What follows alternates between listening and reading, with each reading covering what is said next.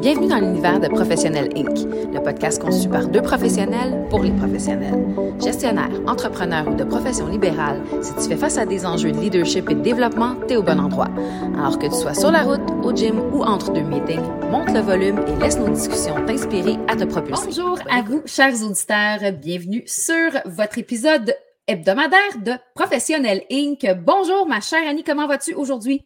Ça va super bien. Déjà, le retour à l'école pour plusieurs personnes. Oui, ça a passé assez vite, hein, on va se le dire. Là. On était excités au début de l'été, puis c'est ça. oui, la température commence déjà à fluctuer beaucoup, mais bon, c'est pas terminé. Moi, j'ai toujours espoir qu'en septembre, il y ait plein de belles journées chaudes. Puis que... Absolument, absolument idem de mon côté. Et euh, en parlant de journées chaudes, on va vous donner chaud aujourd'hui parce qu'on va vous faire réfléchir, chers auditeurs. Pour quelle raison, Annie? Ben, on va vous faire réfléchir parce qu'on parle de termes euh, et, trois termes que vous connaissez très bien, mais la jonction de ces trois termes-là, je ne suis pas certaine que vous connaissez. En fait, on parle du concept victime, sauveur, bourreau ou persécuteur. Et ça, ça s'appelle en fait le triangle de Karpman. Euh, et puis, peut-être pour mettre les gens en contexte un peu, Cathy, aurais-tu un exemple concret à partager? Euh, oui, ben, absolument. Euh, ben, écoute, comme tu le disais, pour mettre en, contexte nos auditeurs, dans le fond, euh, le triangle, dans le fond, c'est trois rôles qui interagissent les uns avec les autres et de manière circulaire. Donc, ce qui fait que ça peut créer un cercle vicieux et insidieux, disons. Un bon exemple d'un triangle de Capman, mettons, dans un contexte de travail, on parlerait, mettons, d'un employé qui se plaint, qui n'aime pas son travail, qui est constamment euh, en train d'être victime et euh, qu'il y aurait un collègue, par exemple, qui souhaiterait l'épauler puis qui commencerait à l'aider puis à lui donner des conseils qui ne sont pas sollicités de la part de la victime. Parce que lui, souhaite être un sauveur. Donc, c'est l'attitude sauveur euh, dans, ce triangle-là. Et à force de tenter d'aider cette, cette collègue victime-là, ben, il va finir par l'irriter. Et ce qui va faire en sorte, c'est que là, la, la, victime va soit devenir un bourreau parce qu'elle va se mm-hmm. fâcher puis elle va devenir agressive et persécutante, ou mm-hmm. elle va se sentir persécutée par son sauveur parce qu'il va avoir trop mis euh, d'efforts puis de, vouloir à tenter de sauver sa victime. Ça va faire de lui euh, ce qui va le transformer, dans le fond, en un bourreau, donc, ou un persécuteur, dépendamment de comment vous voulez l'appeler. Donc, ça, ça sera un exemple très concret de comment ces trois rôles-là interagissent ensemble.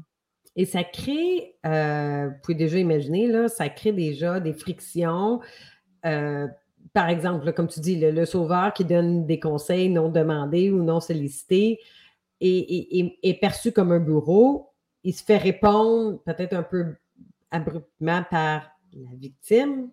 Euh, et, là, ben, là, ça devient comme une chicane. Ça crée un conflit de dire, ben là, moi, j'étais juste là pour t'aider, c'était pas content. Mm-hmm. ça, ça, crée des conversations, des perceptions de je me sens pas compris, je voulais juste aider. Euh, mais il faut faire attention parce que souvent le sauveur voit juste un côté positif à ses interventions. Il y a vraiment des fois où les conseils non sollicités, ça peut créer beaucoup plus de friction que les gens pensent. Ça m'est déjà arrivé en conduisant, j'ai le GPS de, dans l'écran et quelqu'un me dit, ben là, tu vas tourner à la prochaine rue à droite, mais c'est parce que je le vois, là, c'est écrit dans l'écran, tu sais. Fait que là, tu sais, sur le coup, on dirait que ça, ça stresse, puis c'est pas, je n'étais pas vraiment victime, à part le fait que je ne connaissais pas l'endroit, mais ça crée des tensions inutiles.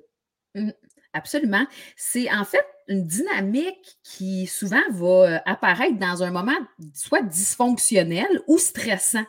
Et c'est souvent intéressant de voir comment comment le triangle va se promener à travers les, les, acteurs, dans le fond, qui sont à l'intérieur du conflit. C'est un peu comme je le disais tantôt, cette, euh, cette personne sauveur-là, qui est tout d'un coup, euh, par sa victime, vue comme un persécuteur parce que ses les conseils sont non désirés.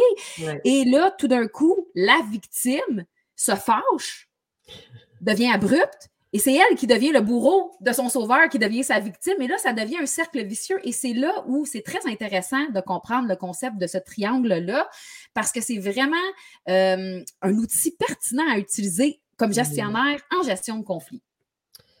Oui. Euh, il y a aussi beaucoup, je dirais, ça, on le voit aussi souvent dans un contexte familial, euh, dans une espèce de dynamique déjà établie. Euh, tu sais, comme tu dis, tu as un, concept de travail dans une équipe déjà préétablie. Ce type de triangle-là peut ressortir de façon fréquente euh, dans le contexte familial aussi. Fait que des fois, si vous sentez que vous faites persécuter par quelqu'un que vous connaissez plus ou moins, c'est facile de dire bon, je ne la reverrai pas, cette personne-là, c'est pas grave.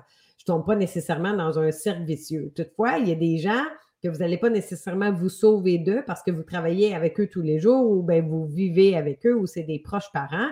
Ça devient un peu plus difficile de dire bon, ben là, je vais complètement couper cette personne-là de ma vie. Euh, mais comment qu'on sort de ce jeu relationnel euh, parce que vous ne pouvez pas le faire seul. Hein? Il y a d'autres personnes qui sont impliquées. comment qu'on arrive à sortir du triangle? je dirais, bien, a priori, c'est vraiment d'assumer ses responsabilités, d'être proactif puis de passer à l'action. Euh, et, il y a beaucoup de questions aussi euh, à se poser pour dire, OK, ben, j'ai l'impression d'être dans un rôle de victime ou sauveur. Euh, c'est rare que le bourreau va, va s'identifier tout de suite comme un bourreau, à moins que ce soit absolument volontaire. Souvent, le bourreau ou persécuteur ne fait pas ça de façon volontaire. Et même le bourreau, souvent, va réagir parce qu'il se sent victime. Donc, là, je vous conseille absolument pas de commencer à déterminer les rôles dans le triangle, puis dire non, toi, tu es ci, moi, je suis ça, puis non, c'est toi, puis là, euh, s'il vous plaît, faites pas ça. Mais d'en prendre conscience qu'il y a probablement un petit triangle ici. Euh, on est loin du triangle amoureux, quoique peut-être que c'est une option aussi. Euh, mais Le triangle amoureux peut définitivement créer un triangle de cap. Absolument, absolument. Donc, comment sortir du triangle? Ben, d'identifier d'abord ses besoins, quels sont mes besoins, quels sont les besoins de chaque personne présentement? Fait que c'est comme faire un petit pas de recul, puis d'identifier les besoins. Là, ben, moi, j'aimerais ça rebondir sur quelque chose. J'aimerais ça rebondir sur quelque chose que tu disais, Annie, parce que on parlait d'identifier les rôles, puis que je pense qu'avant de, sortir euh, du triangle, euh, tu parlais de prise de conscience. Mmh. C'est super important de bien comprendre qu'est-ce que c'est un persécuteur, qu'est-ce que c'est un sauveteur, puis qu'est-ce que c'est une victime dans un cadre de triangle de Capman. Euh, pour le bénéfice de nos auditeurs, puis pour qu'ils puissent bien analyser où est-ce qu'ils se situent eux-mêmes, jamais dans le but d'accuser, mais bien dans le but de s'auto-évaluer euh, de façon euh, pertinente. Je pense que ça, serait quand même bien qu'on leur donne quelques petits euh, aperçus de qu'est-ce que chacun des rôles a comme schéma, je pense. Oui, oui, oui. Tu as absolument raison. Identifier les rôles, identifier les patterns, en prendre conscience. Euh, c'est la bonne première étape. Tu veux-tu nous décrire un des rôles? On va-tu par rôle? Comment tu veux faire oui, Ben, on, on peut faire ça absolument. Moi, je pense que c'est important de comprendre, parce que je pense que le, rôle de la victime puis du persécuteur, c'est les rôles les plus faciles à comprendre ou à identifier de façon, parce que tu es dans l'extrême, au niveau, autant au niveau de l'émotivité que de l'agressivité. Tandis que le sauveur, c'est souvent celui qui peut rapidement switcher dans un côté ou dans un, autre du triangle. Donc, euh, je pense que c'est important de savoir quand on a une attitude de sauveur. Puis les gens qui sont sauveurs, tu me, tu me corrigeras si tu n'es pas d'accord, mais je trouve que souvent, ils s'en rendent pas compte qu'ils ont cette attitude-là. Souvent, c'est, on dirait que c'est naturel pour eux de, de, de tu as sûrement des amis à qui tu dis ou tu as déjà dit arrête d'essayer de sauver tout le monde ou tu ne pourras pas sauver tout le monde. Il y a des gens que, comme de nature, on dirait qu'ils ont besoin d'aller euh, à la rescousse de tout, ce qu'ils peuvent sans se rendre compte que ça peut vraiment être agressant. Donc, de comprendre. Euh, tu sais, des fois, on va infantiliser. Si on, est, on a tendance à infantiliser quelqu'un, là, ben souvent, ça peut être un tempérament de sauveur. On veut tellement l'aider, le sauver, que sans s'en rendre compte, on le rend, on l'infantilise. Oui, exactement. On y prend un petit peu trop la main, puis ça y rend absolument pas service. Mais ça, c'est souvent une caractéristique que le sauveur a, d'avoir une euh, tendance à vouloir infantiliser euh, la victime, dans le fond, la personne qui est victime dans le triangle. La victime euh, attire l'attention des deux, en fait. Elle attire le sauveur qui veut la sauver, elle attire le persécuteur qui a envie d'avoir une victime, si, on, y va de façon volontaire. Donc, la victime attire l'attention sur soi. Euh, mais des fois, les gens, inconsciemment, c'est aussi de l'insécurité, d'avoir le besoin d'attention. Donc, je joue un peu à la victime. Ce n'est pas nécessairement volontaire, mais parce que j'ai un sentiment d'appartenance, j'ai besoin de me sentir supportée. Fait que je vais faire un petit peu la victime dans mes paroles. Euh, et, là, quelqu'un me supporte, et là, quelqu'un d'autre se fâche. c'est facile là, de, de, rentrer vite dans ce pattern-là. Je ne dis pas ici que les victimes volontairement toujours veulent attirer l'attention sur eux, mais je dirais des bonnes questions à se poser quand vous prenez connaissance, peut-être que vous, vous faites la victime. Je dirais à se demander quels sont mes bénéfices secondaires à me comporter comme ça. Qu'est-ce que je ferais si on s'occupait plus de moi puis c'est quoi les avantages de me responsabiliser et ou le véritable risque de me responsabiliser? je dirais que ça serait là-dessus d'aller poser la réflexion en tant que victime. Absolument. Puis, on connaît, encore une fois, dans le même concept que, pour le sauveur, on connaît tous euh, à peu près euh, quelqu'un qui a un peu cette attitude-là de se victimiser tout le temps sans que ça soit dramatique. Parce que quand on dit le mot victime, on va penser à, quelque chose de grave. puis on s'entend que quand on, ni toi ni moi, on est psychologue, on ne parle pas de rien. On ne parle jamais de situations graves qui nécessitent des, des, aides externes vraiment intenses. Là. On parle ici de quelqu'un, moi, personnellement, dans mon entourage, je connais quelqu'un qui est comme ça, qui est très, très. Euh, c'est toujours, c'est toujours un drame. Même, même quand c'est pas un drame, c'est toujours un drame. Il arrive toujours quelque chose à cette personne-là. Soit cette personne a mal quelque part, soit cette personne-là a eu un pépin, soit il y, a, toujours quelque chose et ça lui procure beaucoup d'attention et je sais que c'est la raison pour laquelle cette personne-là a ce comportement-là. Moi, en ayant déterminé ça, ça m'a permis de me retirer d'une possible euh, position où j'aurais pu devenir soit sauveur, soit bourreau envers cette personne-là, parce que je me suis détachée de la situation grâce à cette analyse-là que j'ai pu en faire. Mais regardez ça et essayez de voir ça autour de vous. Ça va vous aider d'éviter de tomber dans le triangle euh, par rapport à une victime. J'ai un autre euh, exemple pour toi. Euh, le sarcasme, c'est pas toujours perçu de la bonne façon. Personnellement, j'ai une certaine intolérance par rapport à ça. Principalement, ce que j'appelle l'approche-reproche. Donc, tu vois quelqu'un, ça fait longtemps que tu n'as pas vu, puis la première chose que tu entends, c'est Bon, c'est bien, hein, t'es pas, euh, tu donnes pas vraiment beaucoup de nouvelles. Fait que tout de suite, un reproche, parce que la personne a envie d'entendre Ah ben non, je m'excuse. Moi, c'est comme j'ai envie que les gens autour de moi soient contents de me voir, qu'on se soit parlé hier, ce matin, ou ça fait six mois la, qualité de mes amitiés ou des gens proches, ben, c'est de, sentir que peu importe le temps qu'il y a eu entre, l'intérêt toujours là, c'est honnête, c'est authentique. Euh, donc, l'approche-reproche, moi, ça me turn off. Euh, même, je te dirais, là, ça m'irrite. Euh, alors, j'ai tendance à éloigner ces gens-là de ma vie mmh. si j'ai l'opportunité. donc, si, si, vous sentez que des fois vous l'utilisez sans nécessairement trop vous en rendre compte, même si c'est à la blague, c'est pas toujours perçu euh, à la longue ou quand c'est répétitif, c'est plus vraiment perçu comme une blague.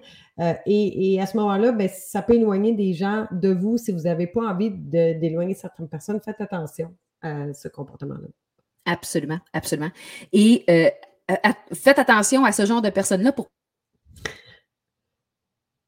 dernier euh, point, notre dernier point du triangle, le persécuteur, parce que ça peut nous donner envie de devenir un peu agressif quand on, de façon répétitive, les gens ont une attitude qui, viennent nous chercher comme ça.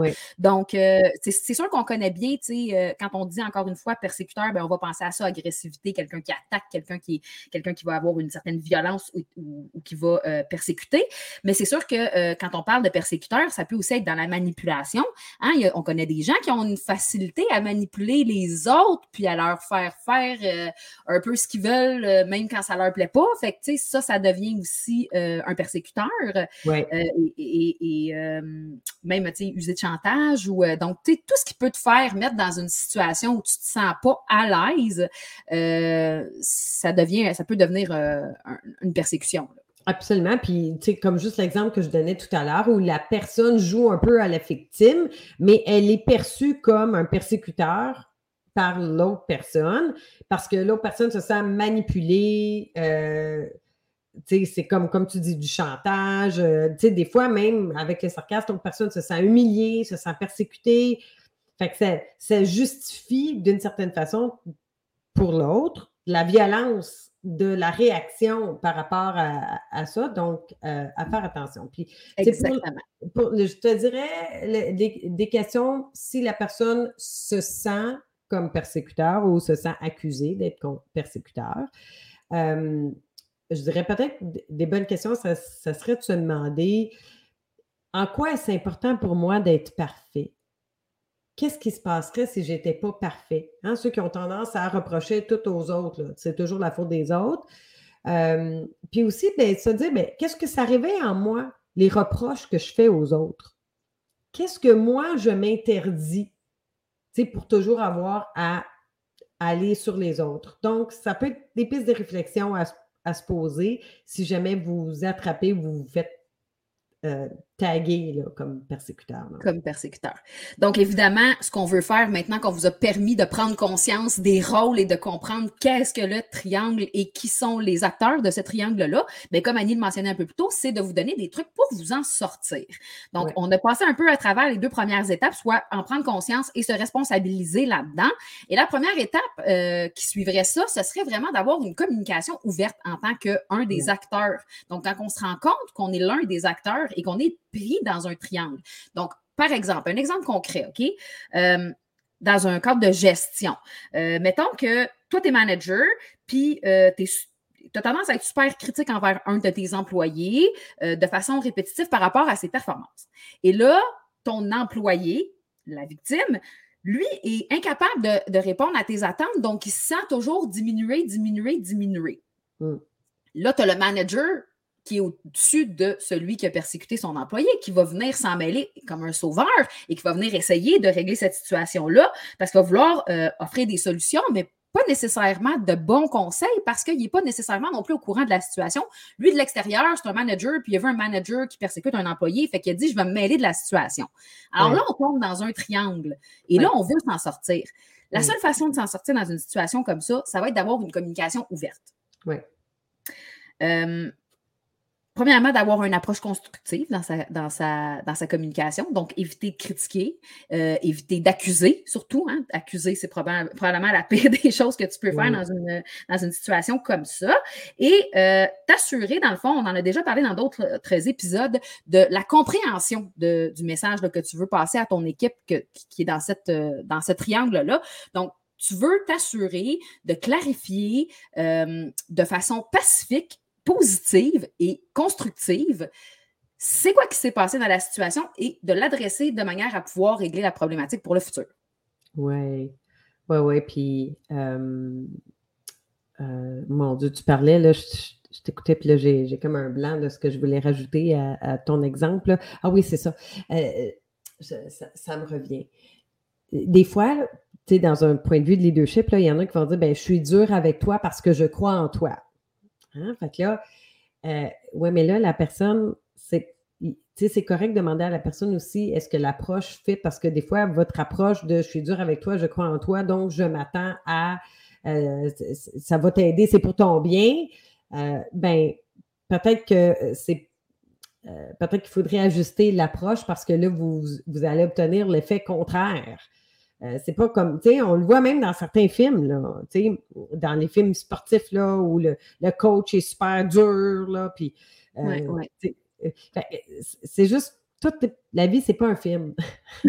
c'est ça, exactement. La vie, c'est pas un film. Il faut savoir s'adapter comme leader, puis être ouvert à, ben, des fois, si on n'aime on pas cette approche-là, ben, d'être capable de dire, tu sais, comme même les, les, conseils non sollicités, euh, tu sais, des fois, dans un couple, c'est correct de dire là, j'ai juste envie de me de ventiler. Je ne veux pas que tu me donnes de conseils, je veux juste que tu m'écoutes. Mais des fois, de le dire avant, ça va faire que l'autre personne comprend son rôle, c'est quoi que vous vous attendez, puis dans un contexte de travail aussi, de dire, regarde, j'ai quelque chose à dire, j'ai juste besoin que tu m'écoutes, donne-moi pas de conseils. Puis comme ça, ben, l'autre, au moins, sait à quoi s'attendre. Ça, ça l'évite de tomber dans des situations triangulaires. Absolument. Puis ça m'amène au prochain point euh, pour nous aider à sortir de ce triangle-là. Mais ayez pas peur de fixer vos limites. Tu sais, toi, tu parlais de dire aux gens euh, ou à ton conjoint ou à ton manager ou peu importe, tu sais, écoute, peux-tu m'écouter? J'ai pas besoin de conseils là. là. Peux-tu m'écouter? Fixez là votre limite. Si vous avez besoin de vous exprimer, ben, puis que vous savez que votre interlocuteur va avoir tendance à reprendre le, le, le, voyons, prendre le volet, puis prendre la, place, puis se mettre à donner des conseils, puis expliquer, ben, dites-lui, mettez votre limite, puis dites-le, moi aujourd'hui, j'ai besoin de m'exprimer, puis écoute-moi, c'est tout. Et c'est super important et ça va vous permettre aussi de casser la dynamique. C'est vraiment une, excellente façon de vous aider à vous en sortir. Et euh, également, dans le même ordre d'idée, euh, faites preuve d'empathie. On en, on en, a parlé tellement souvent, ça fait longtemps qu'on ne vous avait pas parlé d'empathie. On va vous revenir à la charge avec ça parce que pour sortir d'un triangle, l'empathie va être vraiment nécessaire. Euh, l'empathie envers vous-même et l'empathie envers les autres, sans devenir un sauveur. Ça, c'est possible. Essayez d'être empathique sans essayer de sauver, euh, de simplement faire preuve d'ouverture et de compréhension envers vos interlocuteurs. Ça va aussi euh, aider à sortir de ce pattern-là. Oui, j'aimerais qu'on parle un petit peu du sauveur. Le temps file, puis déjà, on, tire vers la fin, mais je dirais, les gens qui ont tendance à être sauveurs, puis même s'ils le font avec un grand cœur, puis ils voient ça comme un don d'eux-mêmes ou un don de temps qu'ils font aux autres, vraiment, posez-vous la question quand vous avez tendance à sauter dans une situation pour sauver quelqu'un, posez-vous la question, est-ce que c'est votre responsabilité? Est-ce que ça fait partie de vos compétences? Puis, qu'est-ce qui se passerait si vous ne le faisiez pas? Euh, pourquoi c'est si important pour vous de vouloir aider l'autre personne? Puis des fois, de juste en prendre un temps de recul, l'autre personne n'a peut-être pas envie d'être sauvée. Euh, mais je suis certaine aussi que ça euh, prend tout le temps, souvent que, les sauveurs se ramassent dans des situations où là, ça leur a pris tout le temps dans leur journée, toute leur énergie. Ils sont complètement drainés. ils n'ont pas atteint le but qu'ils voulaient alors que ça ne faisait pas partie de leurs compétences, il n'y avait pas d'affaires là, se sont pas mêlés de leurs affaires, même si l'intention, elle est bonne, ça, ça peut avoir un impact négatif sur le sauveur, sur euh, votre gestion du temps, votre gestion de votre énergie. Euh, donc, soyez conscient de ces choses-là. Absolument. Et euh, pour terminer, dans le fond, je vous dirais, Prenez ce temps-là et cette énergie-là que vous mettiez pour sauver les autres et engagez-vous donc dans une démarche d'évolution personnelle pour changer ces patterns-là que vous avez euh, peut-être à modifier pour vous aider à avancer un peu dans la vie. Et euh, j'en reviens pas comment le temps a filé vite. On est déjà à la fin de l'épisode et encore une fois, une belle ligne directrice vers notre prochain épisode qui Écoute, moi, avec l'épisode sur le manque de la vision, là, je te dirais que c'est clairement un des épisodes que j'ai le plus hâte de vous faire entendre, chers auditeurs. On vous parle de croyances limitantes la semaine prochaine. Soyez là. Les croyances limitantes, c'est tellement des bloqueurs incroyables dans la vie. On a vraiment, vraiment hâte de vous en parler et promis, on va essayer de ne pas dépasser le temps, en tout cas, de se tenir dans une certaine limite. Ça ne sera pas facile. Oui, les croyances limitantes, on pourra en parler là, pendant plusieurs heures, pendant toute une semaine, c'est ça. Mais bon, eh, c'était tout, ce, tout le temps qu'on avait. Merci, ma belle amie. Toujours un ah, plaisir. Tellement un plaisir de collaborer avec toi, comme toujours. On a de grosses collaborations qui s'en viennent mm-hmm. dans notre prochaine série de podcasts. On va vous annoncer ça euh, la semaine prochaine. Et euh, vraiment, on commence à trouver que euh, nos idées là, sont plus que pétillantes. On est vraiment en feu. oui, euh, et on va avoir un invité aussi pour conclure euh, nos amis intérieurs. Donc, euh, quelqu'un qui me tient à cœur, qui est très, très, très inspirant. Alors, ça va être notre premier invité masculin à Professionnel Inc., le podcast. Je n'en dirai pas plus. restez à l'écoute. Absolument, parce qu'on va vous le présenter, euh, ben, évidemment, on va vous le présenter lors de l'épisode, mais on va vous l'annoncer en primeur la semaine prochaine, parce que quand même, vous allez avoir droit à un petit teaser avant d'écouter l'épisode. Donc, euh, ça, ça, comme toujours, passé beaucoup trop vite, Annie. Merci pour ta disponibilité et ton intelligence. Toujours un plaisir de discuter de sujets aussi intéressants avec toi. Merci, merci à toi. Le temps passe trop vite en ta bonne compagnie, ma chérie. Alors, je souhaite une bonne semaine à tous et on se retrouve la semaine prochaine absolument pour euh, tuer vos croyances limitantes. Bonne, semaine. Bonne semaine. Bye bye.